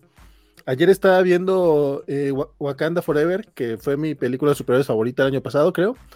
Este, y tiene dos que tres momentos muy chingones en los que se, nota que están haciendo el trabajo en, en locación la pelea entre Namor y, Pantera Negra. O sea, se nota que ah. la, iluminación se ve natural, o sea, está bien perra esa escena, y luego te, lo cortan a, las escenas en el barco, que es la batalla campal, que se nota que es en set, y se ve bien pinche porque está haciendo la comparación una a otra. No, el universo cinemático Marvel tiene. Son la versión moderna de China y Hércules en los 90 con respecto a, calidad artística. O sea, sí están muy padres, están muy entretenidas, pero se ve que ya no le echan las más mínimas ganas a la parte visual. O sea, que se ahorren lana en unas cosas que pues, no, no tenían por qué hacerlo, culeros. Bueno, sí, eh. para tener más ganancias, pero. Pues, tienen que tener la, escena de todos peleando para que te vendan las figuritas de acción, Valentín. Sí, pero graben la locación esas empresas no ganan dinero con lo que pagas las cinco veces que vas al cine. Y luego menos ahora que post pandemia solo voy dos o tres. Ah, pues ahí está. Si les va bien. Pero Al gato con botas le fue bien, la fui a ver dos veces. ¿Algo más que decir de Aquamomoa? Ah, ah sí, el traje de, Orm del, Ocean Master está ah, bien chingón. Está, bien chingón. Porque de hecho, el, el, de Ocean Master y el de Black Manta que de repente después de Shazam ya empiezan a hacer eh, trajes más este comic accurate. Ah, el de, Black Manta está padrísimo, lo amo. Sí, el de Black Manta está bien, perro. Y te das cuenta, no, bueno, pues, sí, pero el de Manta está, con sus ojitos está bien chingón, se ve bien bonito. Entonces, güey, sí los puedes llevar a la pantalla grande y no necesariamente se van a ver ridículos. O sea, porque creo que todavía incluso Marvel todavía hace unos años estaba batallando con eso. Por ejemplo, los, los, Eternos, eh, todavía trataron de hacerlos menos, menos comiqueros. Pero, por ejemplo, ya ven los Guardianes de la Galaxia ahora sí con los trajes de. Ay, Kang ya lo vamos a ver con su traje. Lo único que no va a tener es la piel azul. Pero sí tiene las marquitas. O sea, sí, no, o sea, ya, o sea, yo sé que ya hemos visto muchos cómics, eh, muchos personajes así, pero creo que en Aquaman destacaron por eso. Ah, mira, Mera trae su traje de los cómics. Cualquier otra producción le hubiese metido más. Marvel le hubiese metido cinturón y rayitas por aquí y por allá para que no fuera un Liga de la Justicia. En Liga de la Justicia trae hombreras y picos y eh. cosas así. Ah, y le quitaron lo de que tienen que hacer una burbuja para hablar. Sí. o sea, está así como que está ingenioso, pero eso va a ser muy complicado siempre. Sí, sí. Aquí dice Isaías que no hubieran gastado en hacer la propaganda de Winter Soldier y mejor le hubieran dado más dinero a ese barco de cuando fuera. No, no, no, no, Winter Soldier está padre, déjalo en paz. Ahí nos dio, nos dio el, el semo que nos merecíamos, porque el de Civil War está bien chafa, la neta. Yo ya casi me voy. Podemos hablar de Birds of Prey, que a mí me gusta mucho Birds of Prey. Sí, por favor. ¿Cómo? A ver. Por favor. Por fin, por fin, por fin una opinión sensata de Isaac esta noche. A mí me gusta mucho Birds of Prey. Está muy chida. Tiene las, de las mejores escenas de acción del universo DC. Eso sí, eso sí te lo voy a conceder, que cuando vi la película, aparte de que me dormí mucho, dije, pero qué bonitas escenas de acción. Eso sí, me, gustó muchísimo y el soundtrack también me gustó muchísimo. La película me aburrió un chingo, pero las escenas de acción están bien chidas. Eh, mi eh. problema fue que ni las escenas de acción tan chidas pudieron salvar esa trama tan de hueva. Mi, duda aquí, eh, Sofía, eh, ¿la viste en tu casa, la viste en cine y cuántas veces la has visto? La vi en cine. En cine cuando salió. Una vez, no me dieron ganas de volverla a ver nunca en la vida. Me pasó más o menos igual que tú. Pero un día dije, ah, bueno, pues ya estábamos aquí, estaba en, HBO Max, dije, vamos a verla. en mi segunda vista la aprecié muchísimo. Muchísimo. Es una película que creo que, mejora mucho cuando ya no tienes las expectativas de ver una película de Birds of Prey y ves lo que es una película de Harley Quinn con las aves de presa por allá. Sí, el, nombre fue, fue una estupidez. Bueno, pero, o sea, a mí, por ejemplo, no, o sea, aparte también me gustaron los personajes como por separado, entonces creo que más bien lo que no noté fue como una cuestión, porque yo nunca había leído nada de Birds of Prey, ni siquiera tenía como el background, entonces no es que estuviera yo con la esperanza de ver algo en específico. O sea, creo que fue una de esas pocas películas que sí fue como standalone para mí, porque este, ¿cómo se llama esta? Ay, la del Escuadrón Suicida. Que por cierto, creo que uno de los problemas de, de, las películas de DC es que todas son tan malas que lo que sigue ya se te hace bueno. Entonces tuvimos este guasón que fue tan horrible, que fue el de el de el, escuadrón, Suicida, que es nefasto, y ya por eso todo el mundo vio la película de Joker y dijo que era una gran obra de arte, cuando creo que tiene varias fallas, pero bueno, ya. La vara estaba baja. Aunque, y también aquí mencionan el sándwich de Harley Quinn. Me dolió más cuando se le cae ese sándwich que cuando se muere Superman. Exacto. Por dos, eh, sí, lo del sándwich sí, estamos de acuerdo, ese sándwich todos lo amamos, todos queremos ese sándwich, ahí sí estoy de acuerdo en serio, en general la película, si tienes un día libre y no tienes mucho que hacer, neta vela, o sea, creo que mejora demasiado en una segunda vista. La, el intro animado del inicio es una hermosura. Este, la Harley que la, manejan muy muy bien, es un excelente personaje, es muy gracioso. O sea, este, este, momento en el que se pone este, a batear bolsas de cocaína está bien chingón. O sea, está bien, está medio pasadón, pero está gracioso, está muy bien hecho. O sea, si acaso el podría por el mi único problema realmente es el personaje de Cassandra. Que pues no es Cassandra, o sea, ella sí no tiene ningún elemento de Cassandra, le hubieran puesto eh, Paquita la del barrio y no ha habido problema. Aunque tampoco tiene muchos elementos de Paquita la del barrio.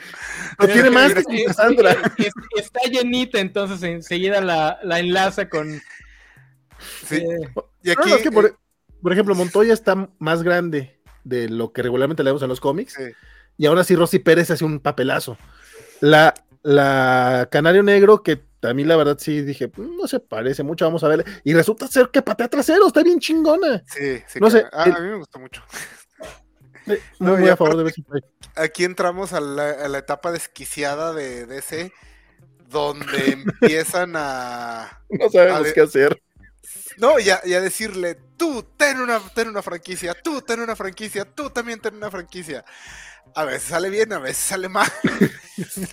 Y, sí tengo que apreciar esto, o sea, que realmente esta película de Birds of Prey solo la pudo haber hecho la, directora esta, no me, se me olvidó ahorita el nombre. Pero, o sea, tú ves su, su primera película y dices, pues sí, pues claro que así salió yo no sé quién fue el, del ejecutivo de Warner que vio Dead Pigs y dijo, vamos a darle una película de superhéroes a ella. Castellano. Porque sí, pero me encanta esta, esta etapa así tan idiosincrática de las películas de DC. A veces salen eh, eh, Warner Woman 84 y cosas de esas, pero, pero también salen cosas muy interesantes. Y a fin de cuentas, lo, creo que lo, más destacable de, de, de Birds of Prey es que es una película que les permitieron arriesgarse. Sí, sí, digo que es que este era el punto donde, o sea, hagan lo que quieran, que Wonder Woman va a violar un vato, dale, güey, tú dale. y que eso, que eso le ayuda a Gompa cuando se lleva a Harley Quinn a su película. Que es la mejor película de todo el maldito universo de ese, esa pinche película patea traseros. Yo no sé por qué hay gente que la odia tanto. Porque esa gente tiene popó en la cabeza, Valentín. Es, no, es, un peliculón, o sea, la verdad. si tuviera que comer penes para, salvar el país. Si tuviera que comer una, playa entera de penes para, para conseguir la paz. No, no, no, es un peliculón. No, y la escena donde, donde, van matando gente a lo bruto y llegan y resulta que ni siquiera lo tenían este, encerrado. Logró salvar el personaje de Flag. Flag, sí, Rick Flag. O sea, ahí te cae bien, ahí te duele lo, cuando se muere. En la primera no me interesaba si le, le caía un camión encima. Que en la primera sale esta, ¿cómo se llama la, modelo que la hace la Enchantress? Ahí está Cara de Levin. Cara de Levin. Me, encanta ese cliché de película de acción que se ha perdido un poco en los últimos años, ya no hay tradiciones, de mujeres increíblemente guapas muy jóvenes con, con doctorados. Ah, ¿Tienes idea de cuánto tiempo toma sacar un doctorado?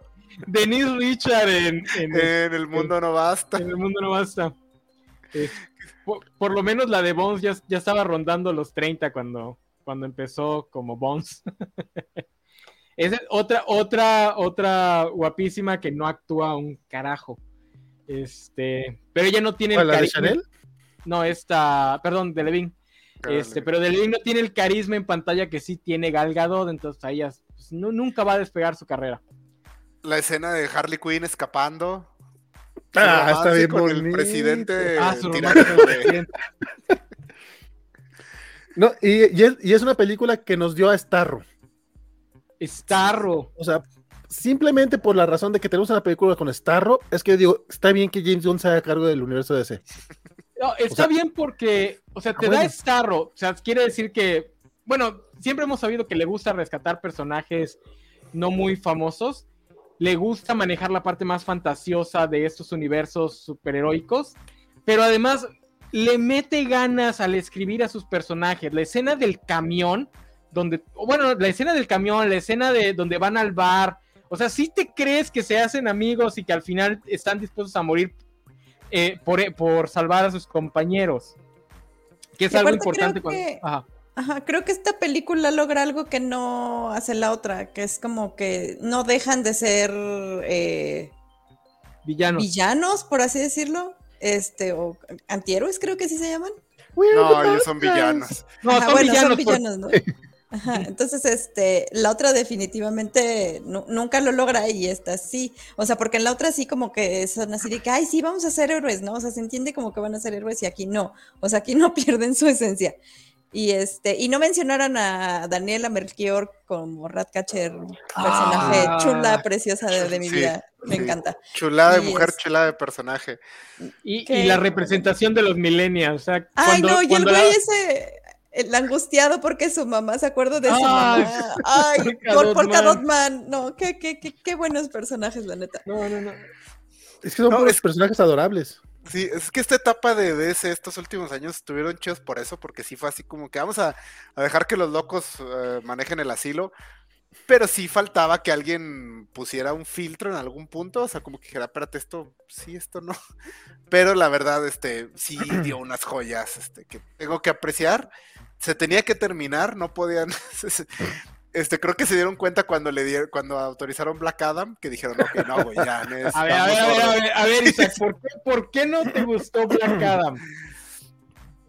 Ok, es importante. A mí me gustó Black Adam, pero es ah, cagada. Es ah, cagada. no, sí, sí, sí, no. es una película de la roca, por Dios. Sí, sí, es cagada. Este, yo lo dije ese día, tuve una semana difícil, era justo lo que necesitaba, una película estúpida mientras comía peligrosas cantidades de palomitas, pero es cagada. y es cagada que costó 250 millones. De ah, eso sí, eso sí. alguien dijo, espérense. Eh, como, como dice Vale, hay que ir este, con pocas expectativas. Yo iba con la expectativa de que era una película de la roca, entonces yo ni siquiera esperaba que fuera Black Adam. yo dije, va a ser la roca flotando en el traje negro.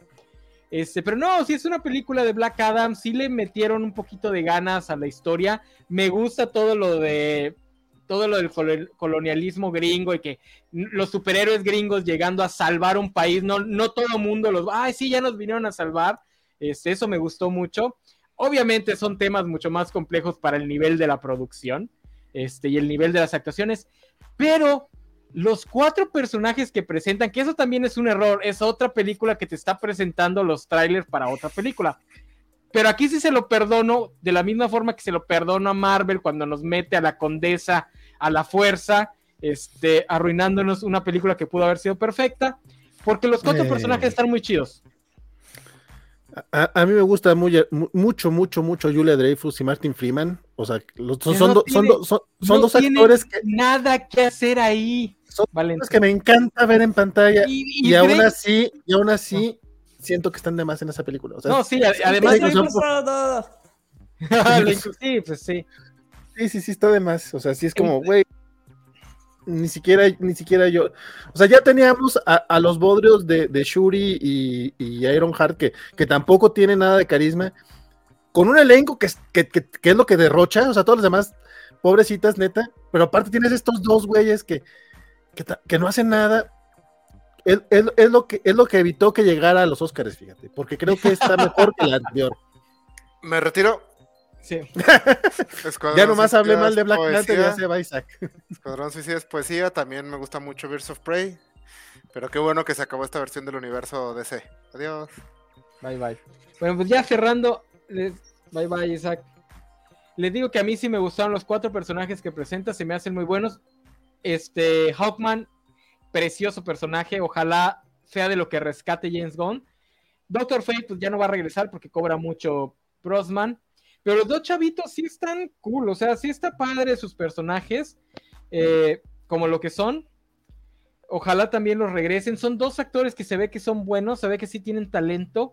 Al, actor de Atos Smasher ya lo conocía de algunas películas de rom-coms este, juveniles. A la actriz no, no tenía ni idea de quién era, pero también lo hace bien. Ojalá lo rescaten. Obviamente La Roca no regresa, pero bueno, La Roca es como Henry Cavill gente grandota, mamada, este, sin capacidades histriónicas, abundan en Hollywood. Entonces no, no hay que preocuparse por ello. Y si James Gunn puede hacer que John Cena se luzca, puede hacer que una piedra se luzca. Pues yo, no, yo no descartaría tanto el regreso de este güey si es que logran llegarle al precio, pero tampoco creo que Warner quiera hacerlo. No, el problema es que La Roca controla mucho sus producciones. O sea, esta película fue de La Roca. Entonces, ahí chocarían con cualquiera que sea el plan de James Gunn. Y además La Roca tiene un montón de, de, cosas en su contrato bien soquetas, de que no se puede ver mal, no lo pueden pegar, no le pueden pegar más veces de lo que él le pega a la otra persona. Entonces no, no, no tiene caso meterlo. Algunos de los comentarios que tuvimos durante todo este rato, dice Luis Juárez, intentos previos de arrancar el, el DCEU fueron Superman Returns y Green Lantern. Bueno, teniendo eso en mente, la verdad es que el Snyderverso no lo hizo tan mal. Dice que eh, la mamá de sus sobrinitos, o sea, su hermana, sí se llama Marta. El mismo Luis Juárez. Eh, Milton Muñoz dice: Beast of Prey cuenta como Snyderverse. Este, eh, for the sakes of argument, vamos a, decir que sí. Y dice: ¿Qué esperaban del vato que adaptó Watchmen como una historia cool de superhéroes rompecaras? dice Dugal, dice que es dice que es una cretina porque e, ella sí le habla eh, por su nombre a su mamá y le manda saludos a Doña Luce. Yo a veces le digo Doña su nombre a mi mamá. Obviamente lo hago más de broma, pero. Pero tú sí eres un cretino. Ah, también. De Van, no lo esperaba, pero mira, de lo que se entera uno. Eh, le llamaban el verso en lugar del Fabroverso. Axel Alonso dice, aproveché para, aprovecho para recomendar el Superman de Philip Kennedy Johnson, que es perfecto y aún así se siente vulnerable y cercano. Este, ya está en tiendas, el primer tomo es un must-have. Este, híjole, yo no sé si les recomiendo ahorita comprar las ediciones de Televisa. El viernes les tendré más noticias. Este, ay, ¿qué será? Axel Alonso, Axel Alonso, otro error de Snyder. Este Superman empieza muy viejo, su carrera, eh, empieza muy viejo su carrera porque Snyder a fuerza quería que tuviera la edad de Cristo. Por, a ver, a ver, Superman es Cristo, es una versión de Cristo para los gringos. O sea, yo sé que lo crearon dos judíos y la intención original era que fuera Moisés, Pero el Superman que se hizo famoso fue el republicano de los de la posguerra. Entonces es Cristo, es un republicano, la fregada. Pero no tiene por qué empezar su carrera a los 33 años.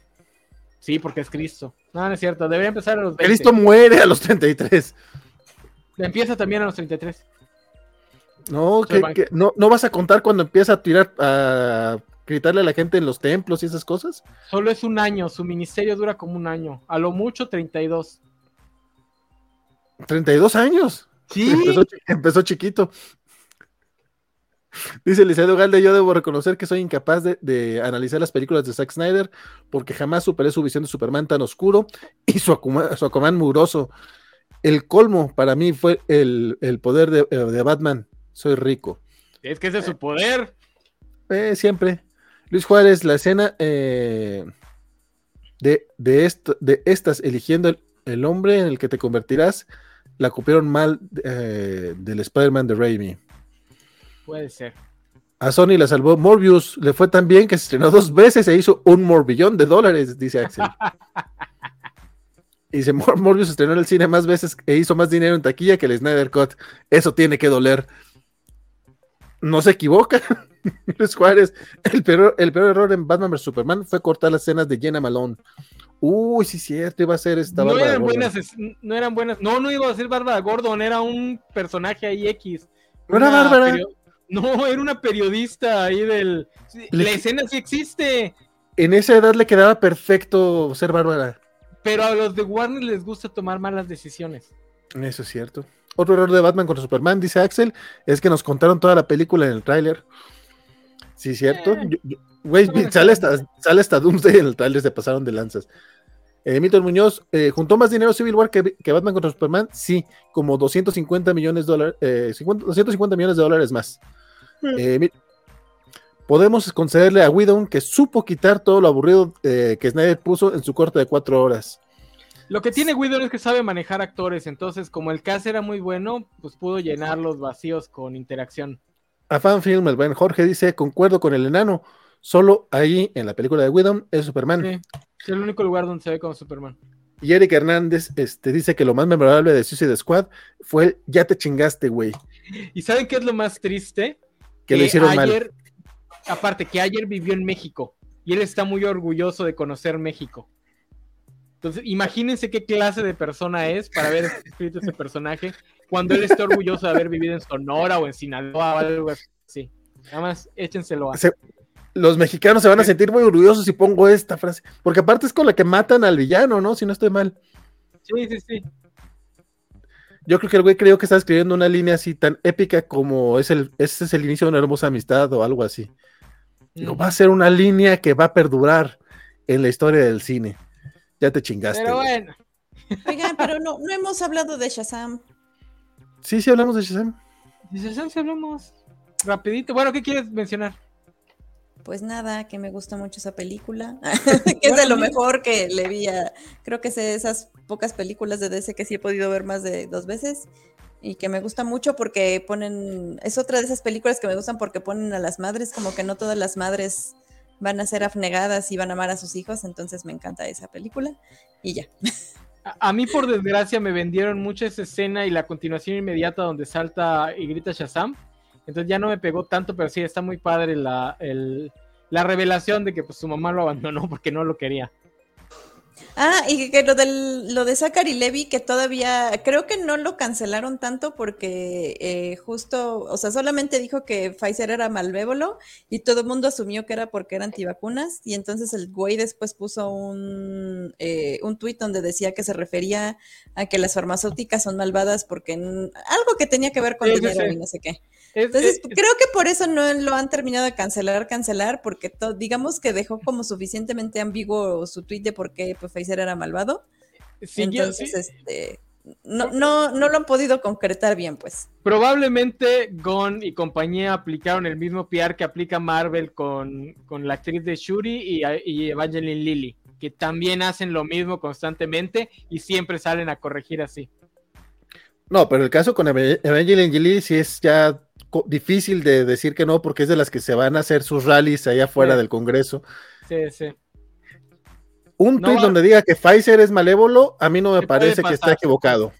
Ah, por eso es que les comentaba en el, en el chat eh, de noticias que se me hacía raro que saliera Gon, porque sí, salir a defender a Levi es obvio, porque pues no hay razón para despedirlo.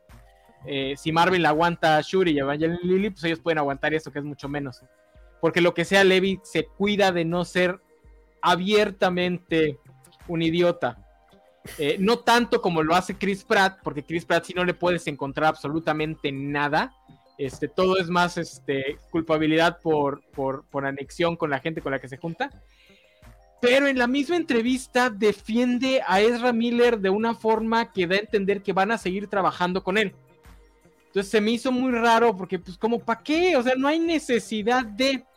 Pero hoy estaba viendo un video de Movie Bob donde él plantea que la explicación puede ser que la, el sindicato de actores tiene unas cláusulas que prohíben que se despida a un actor por ser problemático si este actor ya buscó ayuda profesional y ya está en algún tipo de intervención, ya sea medio, o sea, supervisada, ¿no? Alguien, un profesional lo esté supervisando. Si llegan a despedirlo, podrían meterse en problemas. No es imposible, lo pueden hacer. Este, como lo. Como, alguien decía que lo hicieron con Deep, que yo sepa, Deep no estaba en ayuda profesional, entonces no creo que haya caído en esa cláusula. Se puede hacer, pero se podrían meter en problemas con el sindicato y ironía de las ironías, los sindicatos en Hollywood son de los sindicatos más poderosos en Estados Unidos. A pesar de que Hollywood es la maquinaria propagandística del capitalismo, tiene los mejores sindicatos de ese país. Entonces ahí sí no se pueden meter con los sindicatos. Entonces probablemente las declaraciones de Gon no son tanto una defensa de, Ezra Miller, sino un curarse en salud, de, decir, de dar a entender que quieren trabajar con él por si después encuentran una forma de sacarlo. Entonces ya no los pueden acusar de, ah, es que lo despidieron por los problemas que estaba teniendo. Porque no, no, no, queremos trabajar con él. Este, digo, no lo dice porque tampoco dice que vayan a seguir, que él vaya a seguir siendo Flash. Pero lo expresa de una forma que eso es lo que tú entiendes. Entonces probablemente es porque se están este, cubriendo este, las espaldas para que el sindicato no les vaya a caer con toda la fuerza del poder del sindicalismo charro. Yo no les voy a decir, porque ya no está aquí Isaac, de que no despiden a Ezra Miller porque no hay nada de dónde despedirlo. O sea, no está ahorita nada en producción ni nada. O sea, la película ya está filmada, ya terminaron todo eso. Nada más tienen que esperar a que se estrene. Y ya lo que sigue es borrón y cuenta nueva. O sea, no, no, no, no están obligados, pues, a que siga trabajando.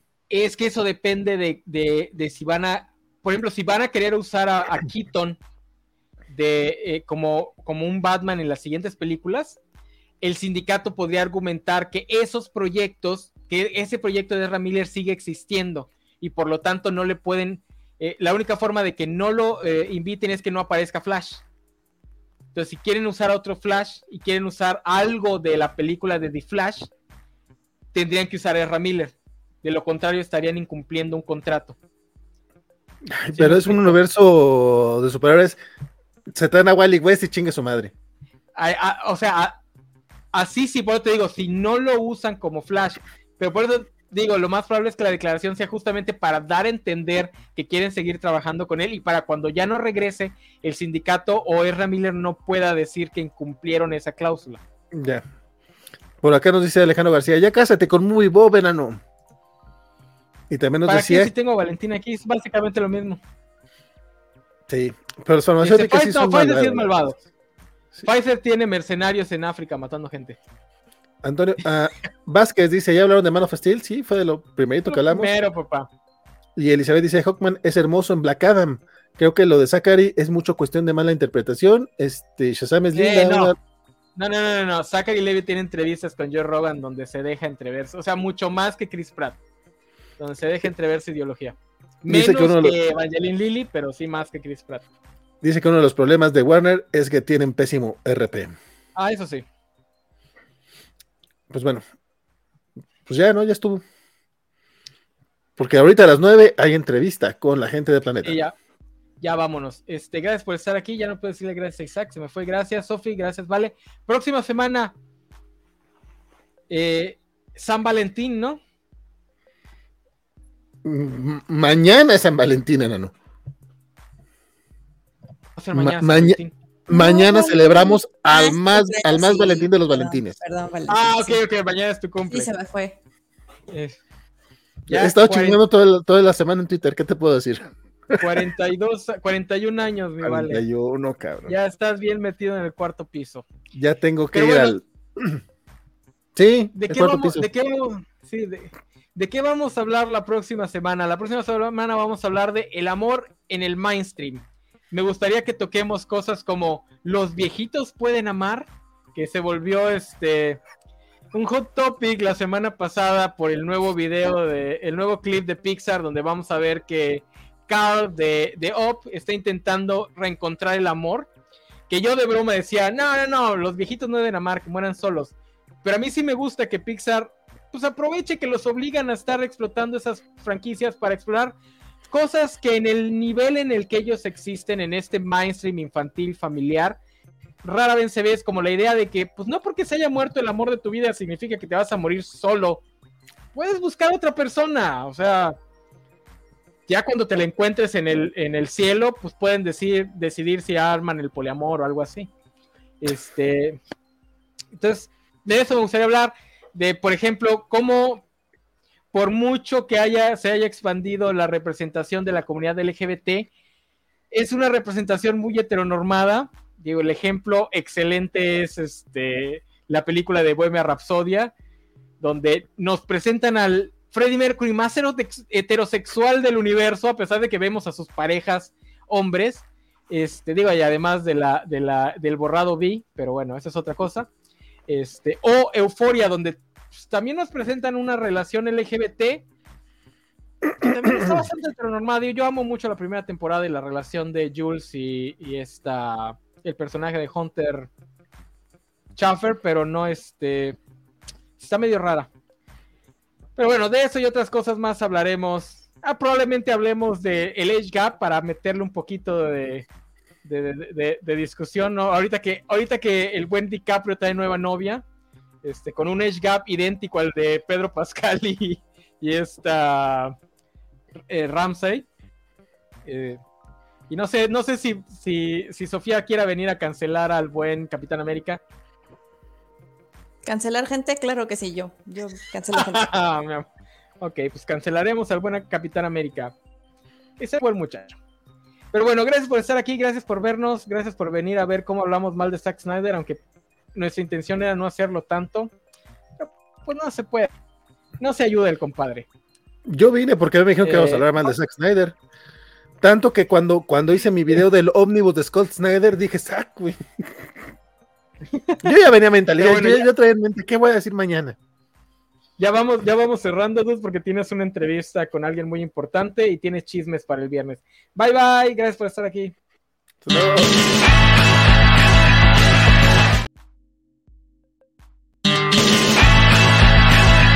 Perdón. Perdón, perdón, perdón.